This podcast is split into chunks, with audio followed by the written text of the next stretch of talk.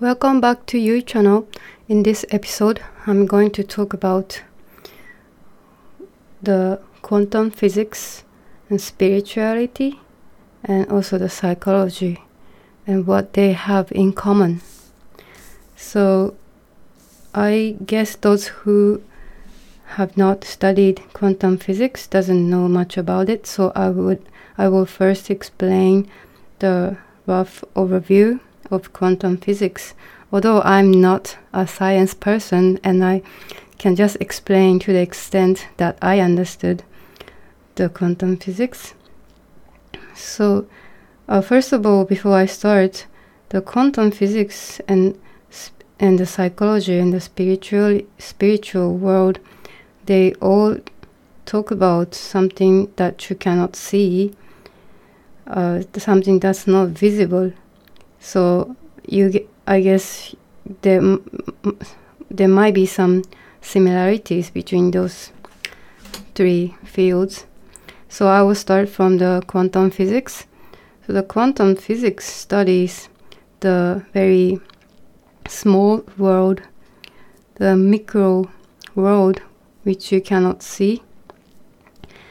So when you see the, the small world, it you can you know that there are molecules.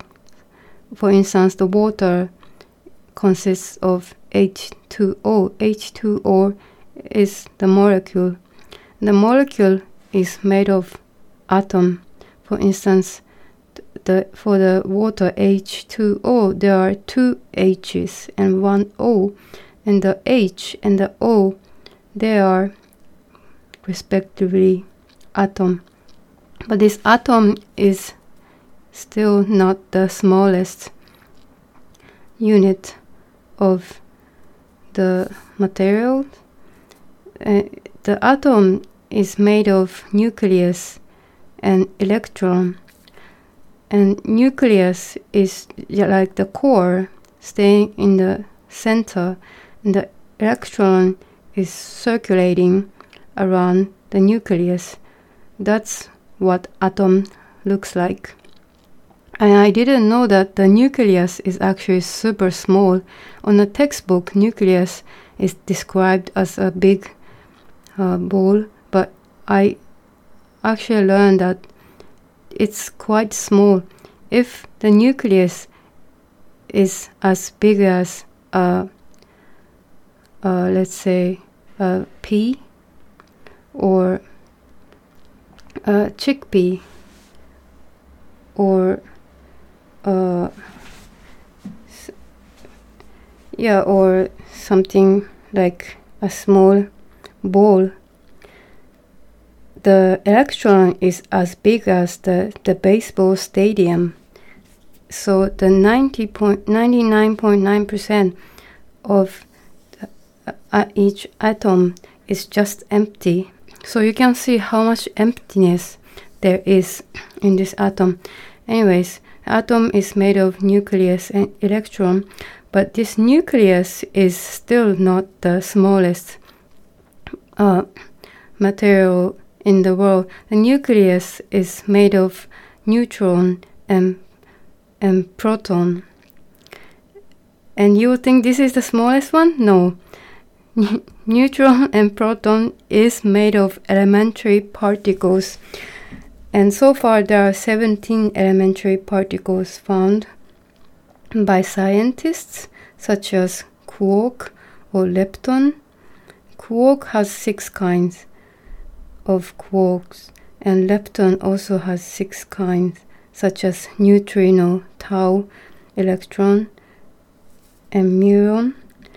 And also there are elementary particles called gluon, boson, proton, or Higgs boson. Anyways, these are the smallest particle that consists consists of every material in this world. So the quantum physics studies about these elementary particles, how they works.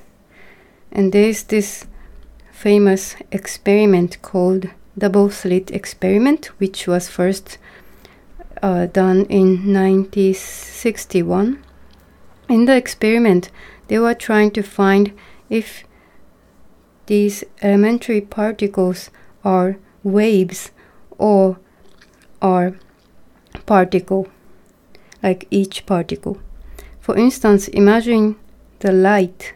Light is made of photon. Photon is also one kind of elementary particles. And the light travels like waves, but it could also be like particles. So the this double slit experiment try to find out if those particles are waves or just particles. So how they did it was that they they tried to shoot this electron beam gun which will emit the electron beams onto the screen but they will put a slate with double slit in between. So the electron can only only go through those those two slits before they reach the screen. And if the particles are waves, then they thought the screen will have many interference pattern, meaning there will be multiple multiple uh, stripes uh, shown on the screen and if the electron electron is just one kind of particles they just use the electron in this experiment if the electron is a particle then it can only go through the double slit one by one meaning there will be only two uh, patterns on the screen. There will be only two strips on the screen. And the result of the experiment was that they they found this interference pattern, meaning there were multiple, like five, six uh, stripes on the screen. So they first thought that the particles are actually waves, so it's called the wave nature of electron or wave nature of particles. But then they wanted to observe how each electron acts like waves, so they put these detectors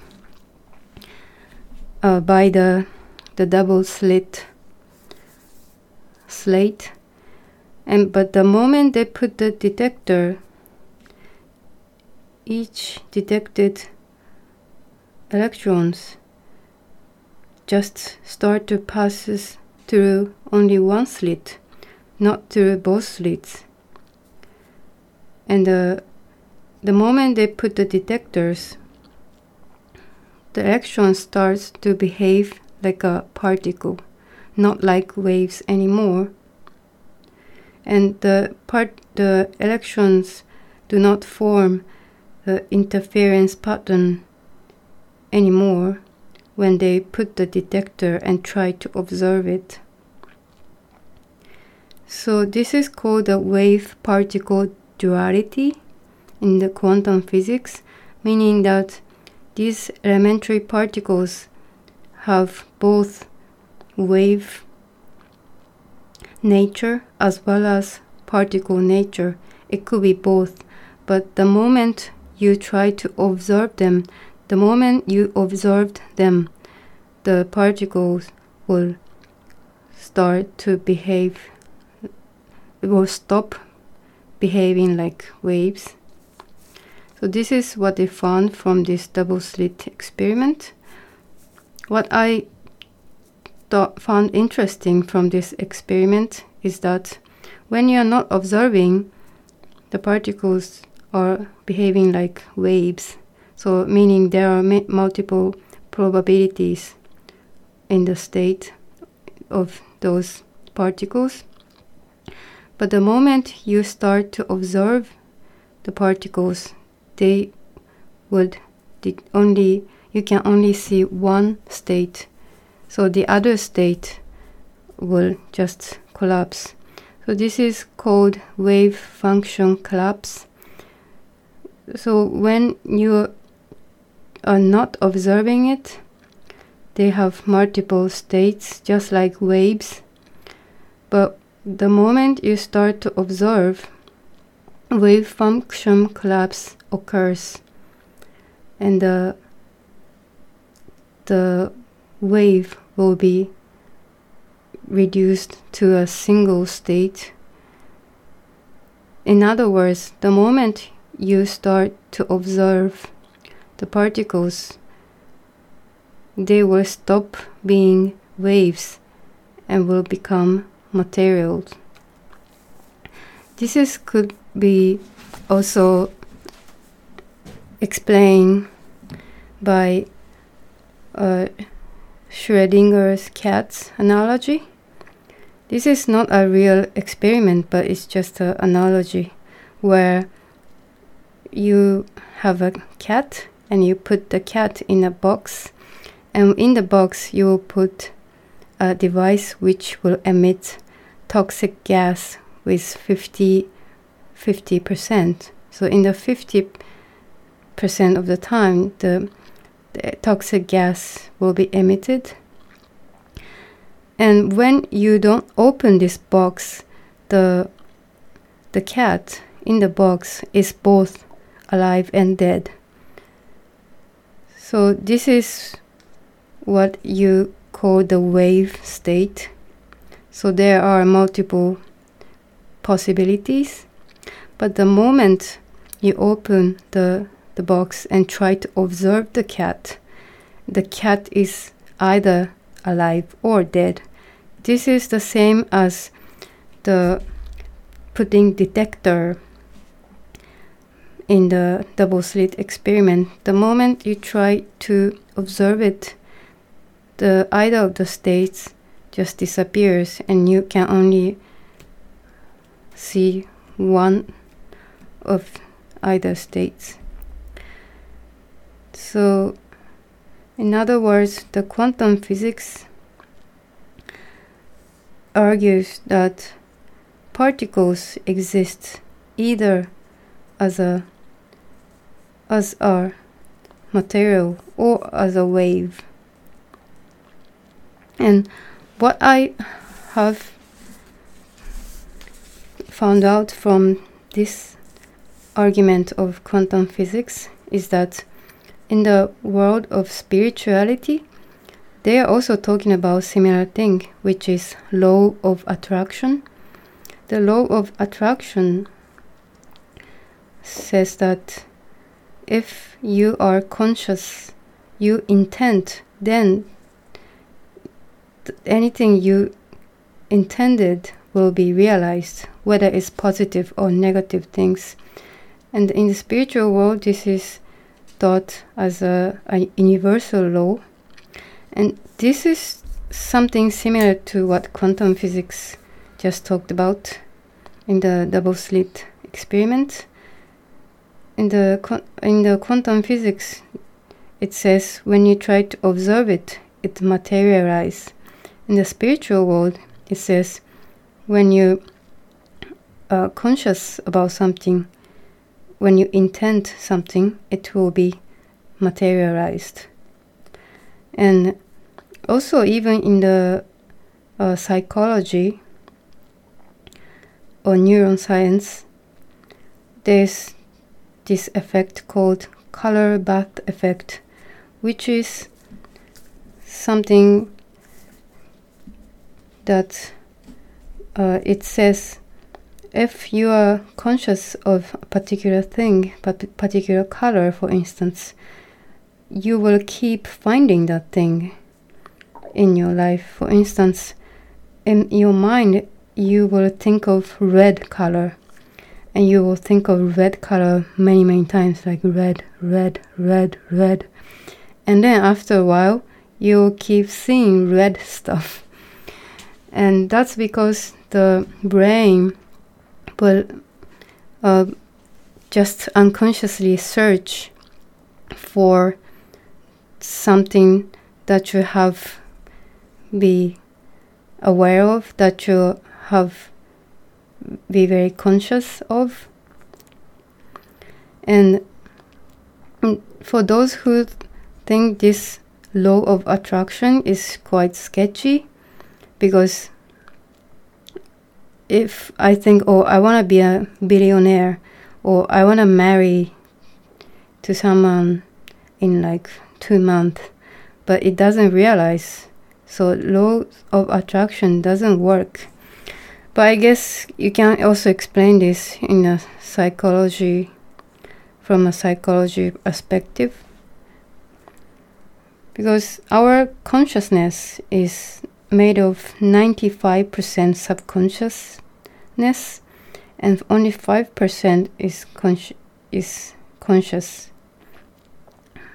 And so this 95% of subconscious mind affects laws of your your mental state and also your uh, what you realize in your life.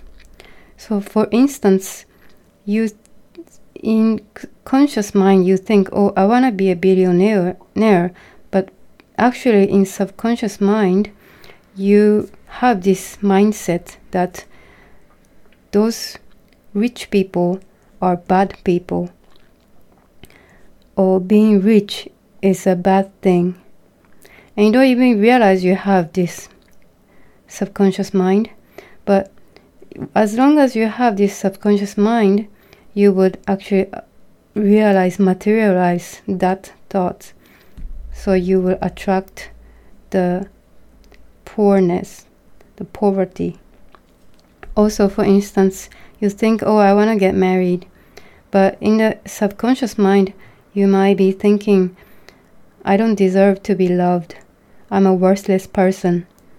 And what happened is that this subconscious mind will attract the result.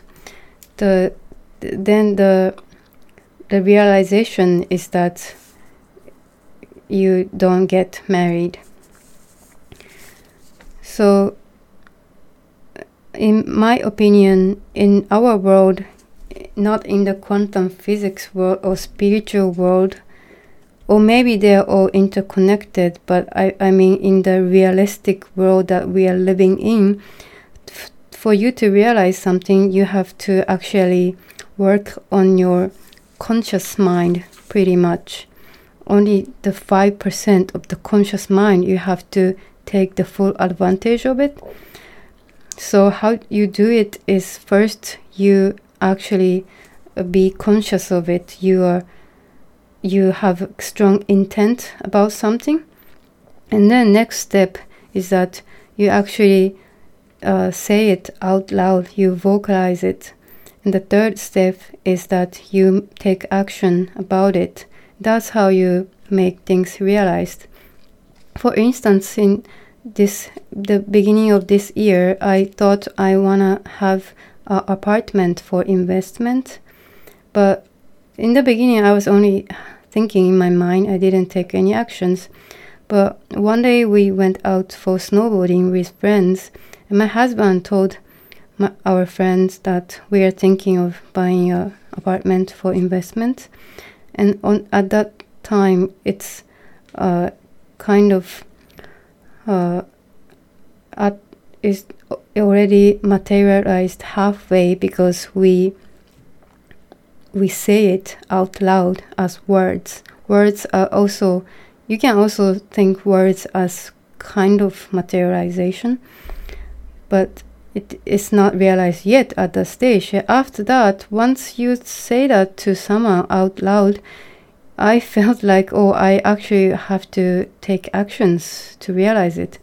And then we start to take action, we start to reach out the real estate companies. And actually, by the end of February, we actually made contract of this apartment for investment. So I guess this is exactly the, the steps we have to uh, go through to realize something in our real world. You first have to be conscious of something. You have to have intent, uh, clear intent of something, and also you it that shouldn't be bothered by your subconscious mind. It shouldn't be blocked, mentally blocked by your subconscious mind. And then you say it out loud that, oh, I want to do something. And then in the, the end, finally, you would take action. I guess in this three dimensional world, if you don't take action, it's kind of hard to materialize stuff. Maybe those very spiritual people can attract stuff without doing anything, but I guess for normal people, we always have to take action to realize something. So, as conclusion, in this episode, I found the common things between among the quantum physics, spirituality, and the psychology. They all talk about when you are conscious of something, when you intend something strongly, then it will be materialized, it will be realized. So I found this very interesting, and I found many other stuff that's in common between spiritual world and quantum physics, which I'll talk about in my next episode. All right, thanks for listening. Bye bye.